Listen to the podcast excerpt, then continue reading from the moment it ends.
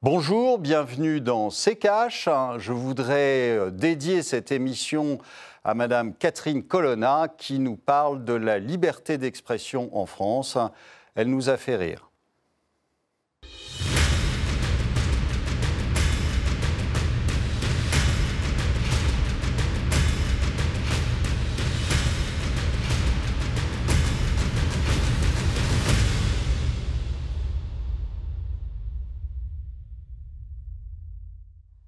Bonjour et bienvenue dans C'est Cash, votre émission dédiée à l'actualité économique. Et dans ce numéro, on va s'intéresser à la récente visite de Xi Jinping en Arabie Saoudite. Au programme, une réunion bilatérale avec Mohamed Ben Salman, un sommet avec les pays du Golfe et un sommet avec les pays arabes, dit le sommet sino-arabe.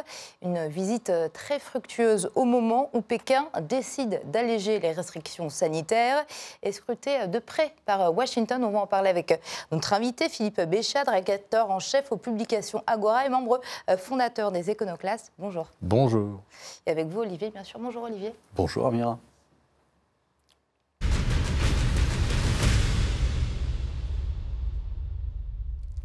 Olivier Xi Jinping veut inaugurer, je le cite, hein, une nouvelle ère des relations avec les pays arabes. Pourquoi le veut-il maintenant à ce moment précis?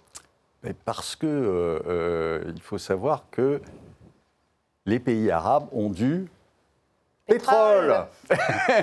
et que donc euh, euh, la Chine, qui euh, est en train de, se réorganiser, mais comme, comme la Russie, comme en général les BRICS d'ailleurs, qui en ont marre d'être soumis à l'autorité à du dollar, à des amendes, à des restrictions, à des euh, sanctions, à des, etc. Et euh, euh, vous avez depuis déjà un bon moment la Chine qui se dédollarise, qui cherche d'autres moyens de paiement et de, de,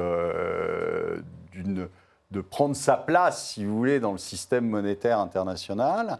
on sait qu'elle a acheté beaucoup d'or en 2017-2018. Elle avait déjà fait un contrat qui était un contrat de paiement du pétrole en yuan, qui était convertible et basé sur l'or euh, avec les Russes. Eh bien, aujourd'hui, elle étend ce système à d'autres pays qui sont ravis de se dédollariser euh, et qui euh, vont fonctionner sur ce, même principe. On est en train de voir, en fait, la plupart des BRICS, parce que vous pouvez rajouter le Brésil là-dessus, et, euh, euh, Chine, Russie, c'est déjà fait, et euh, vous, commencez à voir un nouveau pôle émerger avec probablement une monnaie qui sera qui sera sur cette zone-là, au départ en tout cas, et qui sera directement concurrent du dollar. Donc nous, on joue un rôle de spectateur là-dedans. Euh, de spectateurs qui, euh, pour l'instant, on prend plein la figure euh, à cause des, restrictions et à cause des Américains, qui sont là visiblement quand même bien pour nous couler. Et donc c'est une pierre de plus, c'est un pas de plus euh, on peut se poser la question si 2023 ne va pas nous ouvrir de, nouvelles horizons, de nouveaux horizons sur, euh, euh, sur les relations sino-américaines. Alors on va en parler après hein, de la Chine hein, qui compte d'ailleurs utiliser une plateforme basée à Shanghai pour régler en yuan le commerce du pétrole mmh. et du gaz. Hein. Là-dessus, les Saoudiens étaient un peu silencieux. On va en parler après. Philippe Béchade, je voudrais évoquer avec vous cette annonce début décembre de Pékin, l'allègement général des règles sanitaires, moins de tests, réduction des recours au confinement. Ça sonne en quelque sorte la fin de la politique euh, zéro Covid, une politique qui a coûté très cher à la Chine.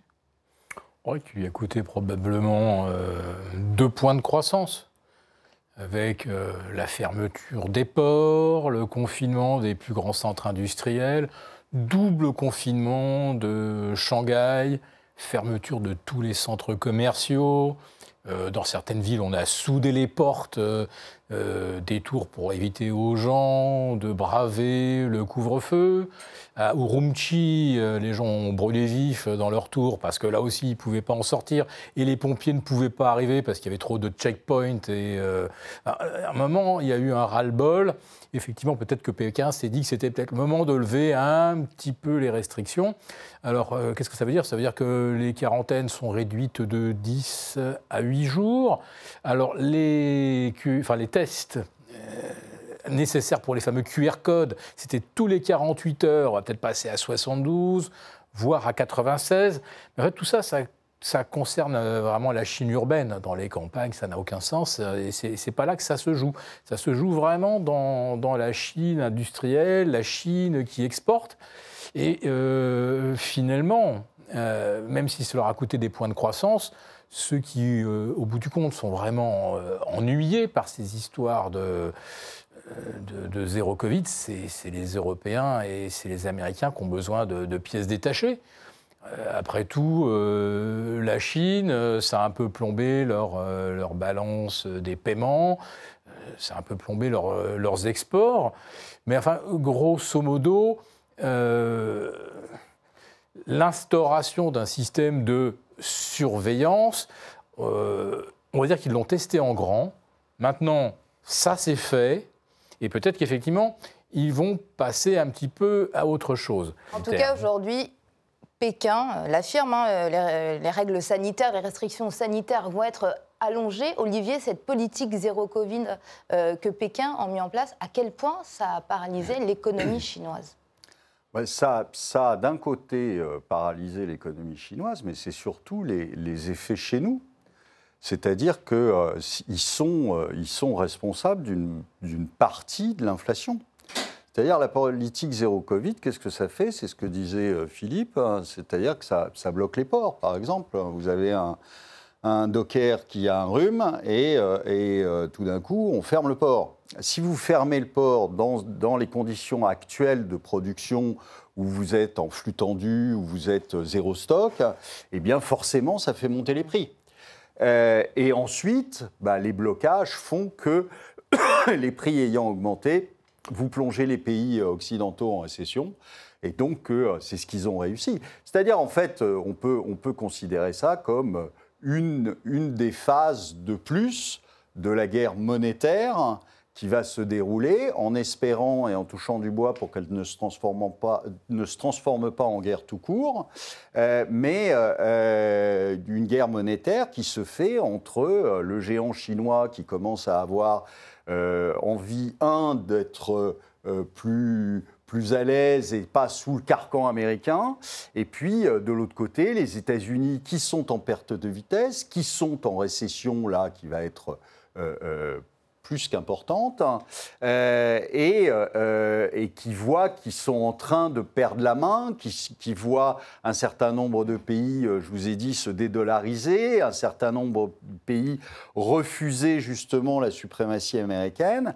Et donc, on est, on est à pas à l'acte 1, mais à l'acte 2 ou 3 de, de, cette, de cette guerre qui est d'abord monétaire et ensuite une guerre de, souveraineté, si vous voulez, euh, parce qu'il euh, n'y a absolument, au final, aucune raison pour que le monde entier soit obligé d'utiliser le dollar, euh, alors que ce n'est pas dans leur zone et que ça ne représente plus une, hégémonie qu'on pouvait, qui pouvait être justifiée avant. Alors, pressé par le temps, hein, messieurs, désolé.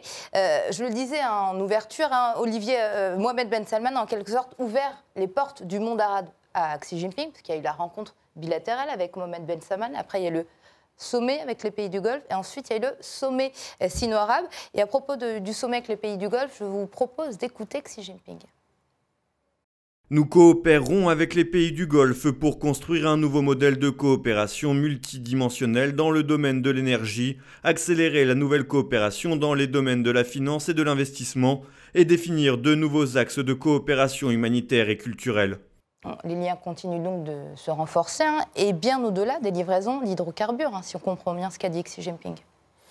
Oui, euh, alors euh, le principe de négocier hors dollar, euh, ça fait déjà plus de six mois que ça a été, été adopté alors, euh, j'étais pas dans les couloirs de la Maison Blanche, mais je pense que le jour où euh, Bin Salman a confirmé ça, ça a dû masquer un peu.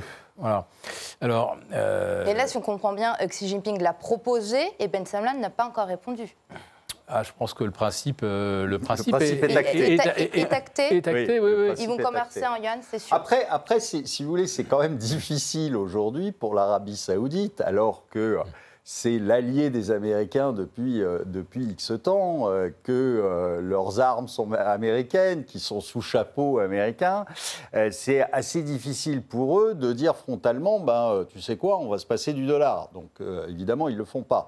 Mais en revanche, le fait que, en effet, ça date d'il y a déjà au moins six mois, qu'il y a eu des déclarations déjà de l'Arabie saoudite disant qu'ils allaient payer le pétrole en yuan pétrole qu'ils achèteraient en, enfin que les Chinois pouvaient payer pardon, en yuan le pétrole qu'ils achèteraient en Arabie Saoudite. Donc ça, c'est déjà acté. Après, sur le reste, sur le, les, rapprochements autres au niveau investissement, au niveau finance, etc., ça, je ne, je ne sais pas si c'est déjà euh, euh, signé, mais en tout cas, le, le, le pétrole pour le coup, c'est déjà oui, fait. Oui, les accords ont été signés, je crois que c'était 28 milliards de, dollars en tout. Pour parler euh, justement de ce commerce en yuan, est-ce que ça veut dire que ça va être la fin de la domination mondiale du dollar américain? Ben, en tout cas, euh, euh, c'est un copeau, puis un deuxième copeau, puis encore un, troisième copeau. À un moment, la, la planche sera tellement fine qu'on passera au travers. Et là, ça, ça, sera vraiment terminé les BRICS donc, euh, sont prêts à commercer, en yuan. C'est le but des, sommets de Shanghai. Euh, L'Argentine se joint, l'Algérie se joint. Euh, ça commence à faire effectivement euh, beaucoup de monde.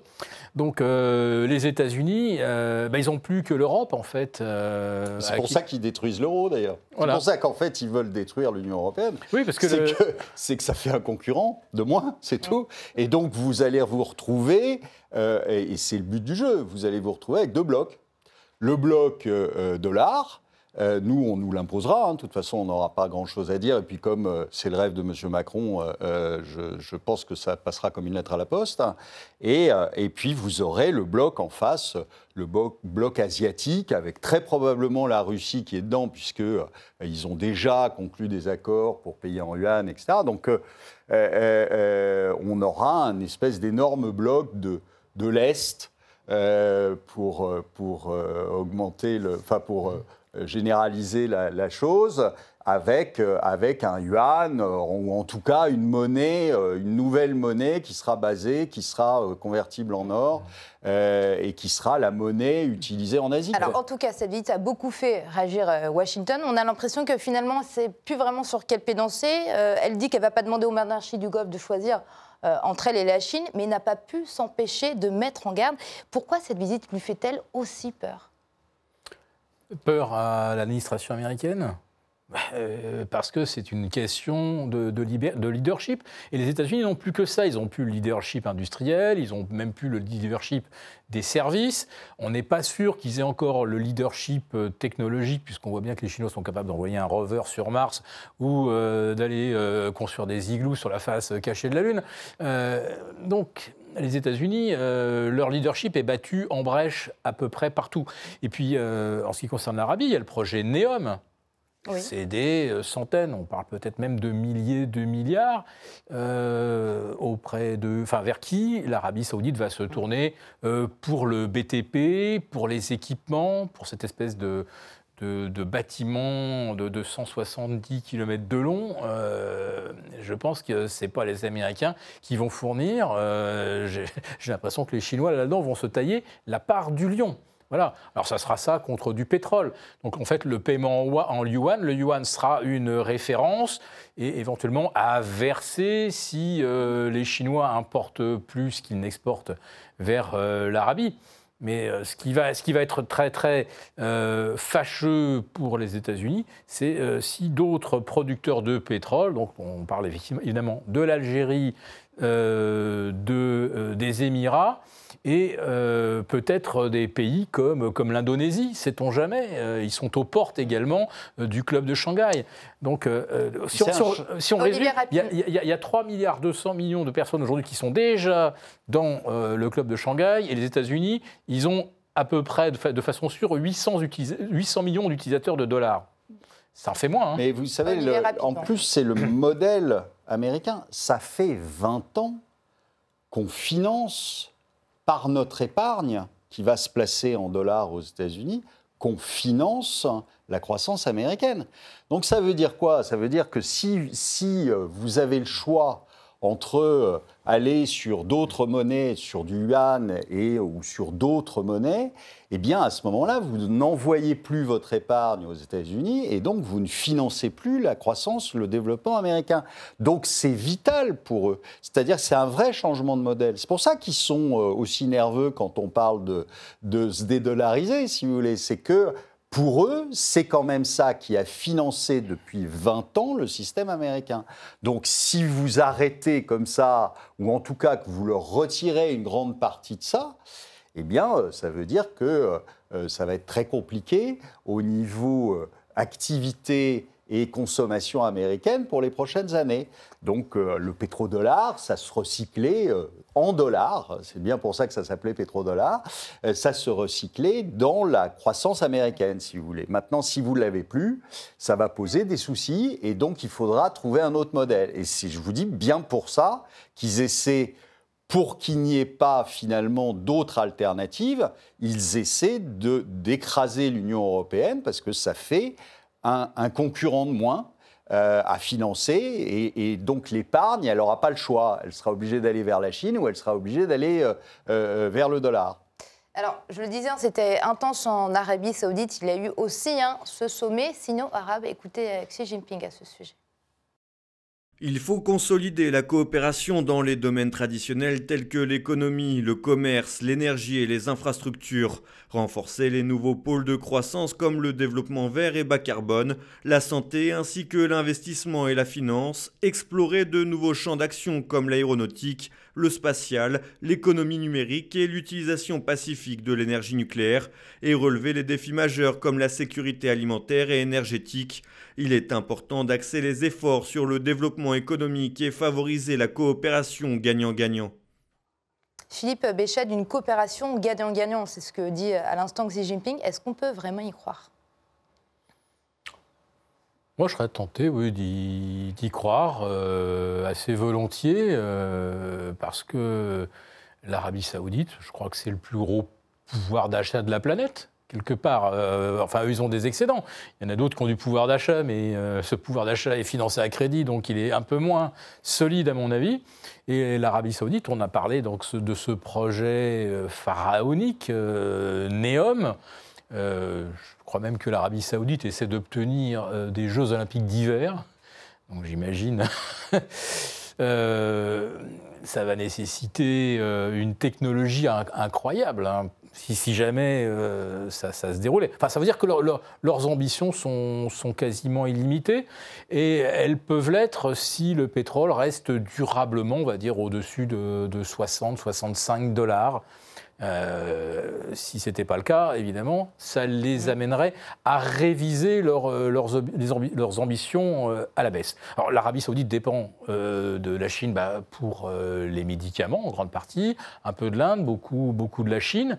Et puis bah, pour le matériel électronique, tout, tout, vient de Chine ou quasiment. les matériaux, etc. je pense qu'ils ils sont effectivement faits pour s'entendre. Et je ne sais pas qu'est-ce que les États-Unis peuvent y faire, euh, qu'est-ce qu'ils pourraient proposer, ou comment ils pourraient dissuader euh, l'Arabie saoudite de, pousser les, accords commerciaux et euh, vers une dédollarisation, évidemment, qui, aurait aussi des, avantages pour l'Arabie, parce que du coup, c'est eux qui disent, bah, c'est moi qui décide quand je mets de l'argent aux États-Unis ou quand je mets plus alors qu'aujourd'hui, ils n'ont pas le choix. les pétrodollars sont mm. aspirés. Bah, demain, ils peuvent dire aux États-Unis, voilà, euh, on va mettre de l'argent chez vous, mais à condition que vous vous comportiez comme ci, comme ça, euh, que vous, vous vous calmiez un petit peu sur la décarbonation, hein, parce qu'à chaque fois, c'est nous les méchants. donc. Olivier, les Américains sont en train de perdre l'Arabie saoudite, toutes ces pétromonarchies ils sont en train de perdre. Moi, c'est pour ça que j'ai peur de leur réaction. C'est-à-dire que, euh, justement, votre question, c'était euh, qu'est-ce qu'ils peuvent faire? Ben, Ils peuvent faire la guerre. Parce que quand on n'a plus que ça, euh, ils peuvent faire la guerre. Et, aujourd'hui, la question à se poser, c'est si non, non, pas une guerre commerciale, une guerre tout court. Vous savez qu'il y a un problème depuis très longtemps avec les, les, îles Spartley euh, euh, dans la mer de Chine, euh, qui est revendiquée par la Chine, revendiquée par le Japon, revendiquée par le Vietnam, revendiquée par tout le monde, parce qu'il y a aussi un peu, de, un peu de pétrole en dessous dans certains coins. Et, et donc, vous, avez, vous avez plein d'occasions finalement d'étendre ce, conflit qui, euh, à mon avis, ne restera pas tout le temps un conflit monétaire ou euh, économique. Économique, ils ont tenté. Vous aviez M. Trump à un moment qui avait dit qu'il voulait interdire la, licence Android à Huawei. Bon. résultat des courses, les Chinois ont montré les, muscles tout de suite en disant bah, écoutez, vous retirez la licence Android à, Huawei, nous, on ne vous donne plus accès aux terres rares et aux, minéraux rares qui sont à 90% euh, chinois, que ce soit dans l'extraction ou que ce soit dans le traitement de ces, euh, euh, produits. Donc, euh, vous voyez que, euh, euh, et tout de suite, M. Trump avait fait deux pas en arrière en disant Ouais, non, c'était juste pour rire. Et, et, là, maintenant, on est dans une guerre qui est plus monétaire que, que marchand, et donc qu'une guerre commerciale. Et donc, ça peut en effet se terminer mal parce qu'aujourd'hui, les Américains n'ont pas tellement d'options. Ils ont beaucoup exagéré, ils ont énervé tout le monde. On arrive à la fin, on a beaucoup euh, bon, parlé de la Chine, de l'Arabie Saoudite, des pays du Golfe, des pays arabes, pas beaucoup de l'Europe. Est-ce que l'Europe est hors jeu en ce moment? Je vous entends rire, Olivier. non, mais. Euh, L'Europe en ce moment a des petits problèmes de, corruption. Hein. On, on, découvre, on, découvre voilà, des valises de billets, etc. Euh, mais je, demande, je me demande, euh, mais, mais, par quel prodige de, de nuisance euh, l'Europe a accédé à toutes les demandes américaines de, boycott du gaz, du pétrole russe. S'est doté d'un système euh, de, pricing euh, de l'électricité qui est un véritable cauchemar. Enfin, je veux dire, euh, quand on a ce système de fixation des prix de l'électricité, finalement, on n'a même pas besoin de se priver du gaz russe ou d'être en guerre avec je ne sais pas quelle entité. quand, on a, quand on a ce genre d'options, on n'a pas besoin d'ennemis. Hein. On, on s'auto-détruit. C'est extraordinaire. Euh, donc le gaz est effectivement un problème. Le diesel sera un problème en début d'année 2023. Mais alors, euh, le, le, mégawatt, le, le mégawatt à 450 euros quand les Espagnols et les Portugais maintenant euh, arrivent à le payer moins de 100 et même plus près de 80, et on continue. Donc je, me dis, mais euh, qui a été payé en Europe pour ne pas euh, revenir et rectifier le tir? vous êtes d'accord L'Europe se tire une balle dans le pied? Ah ben le, Très rapidement, on arrive à la fin de l'émission. Vous demandez pourquoi euh, on n'entend pas l'Europe ben, Tout simplement parce que l'Europe s'est suicidée. Donc, qu'est-ce que vous voulez demander ce qu'il pense à, à quelqu'un qui vient de se tirer une balle dans la tête? Il pense rien. Il est mort. Et c'est la fin de cette émission. Philippe Béched, merci d'avoir été avec nous. Je rappelle que vous êtes membre fondateur des Éconoclastes, mais aussi rédacteur en chef aux, euh, aux publications Agora. Merci à vous. Et merci à vous, Olivier. Et euh, je vous laisse, comme d'habitude, le mot de la fin. Le mot est au suicidé.